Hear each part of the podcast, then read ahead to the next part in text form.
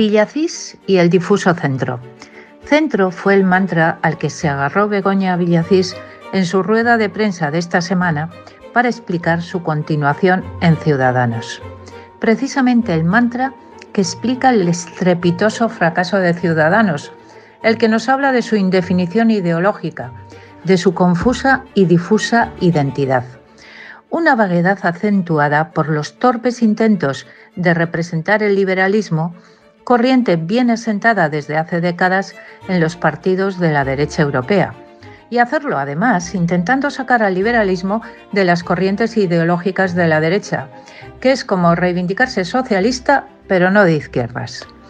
Ciudadanos podía haber tenido un espacio político si se hubiera centrado en Cataluña y no hubiera cometido el tremendo error de la marcha a Madrid de Inés Arrimadas tras ganar allí las elecciones, o las dudas sobre el 155 de Albert Rivera tras el golpe secesionista, y qué decir de sus titubeos sobre los pactos con el sanchismo. Podían haberse consolidado como un partido enfocado hacia un solo tema, la libertad y el cambio en Cataluña, pero la ambición les cegó. Una ambición mal acompañada de la ola de antipolítica o de nueva política, en la que tantos aspiraron a sustituir a los partidos tradicionales. Para que eso pudiera salir bien, habrían necesitado del hundimiento de esos partidos tradicionales, sobre todo del PP, que es el espacio que querían, a pesar de repetir que no eran de derechas. Como en Francia, donde a Macron se le hundieron los dos, los republicanos y el Partido Socialista, y así llegó a la presidencia. Pero nada de eso pasó en España y Ciudadanos se quedó colgado de la brocha, de la brocha del centro. El centro existe, claro está, pero en forma de centro izquierda y de centro derecha. De hecho, la mayoría de los votantes españoles se sitúa en el centro de la escala ideológica. De ahí la regla de oro electoral que obliga a conquistar esas posiciones para ganar las elecciones.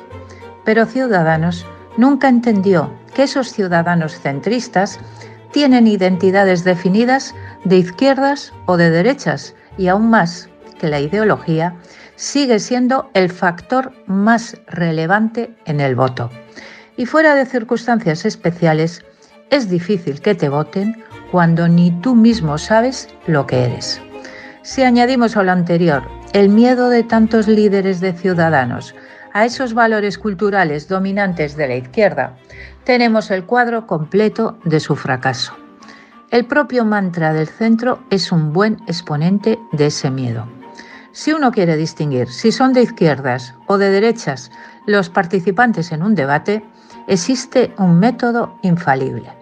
Los de izquierdas se pelean para ver quién se queda con la marca izquierda, mientras que los de derechas lo hacen por la marca centro. Sobre todo aquellos que más temen a los dictados de la izquierda, como ciudadanos. Mientras Pedro Sánchez compite con Podemos para liderar la izquierda, se ocupa con más ahínco aún en demonizar a la derecha, palabra que siempre acompaña de ultra o de extrema, de la misma manera que los círculos periodísticos e intelectuales del socialismo. Ciudadanos nunca pudo resistir esa presión.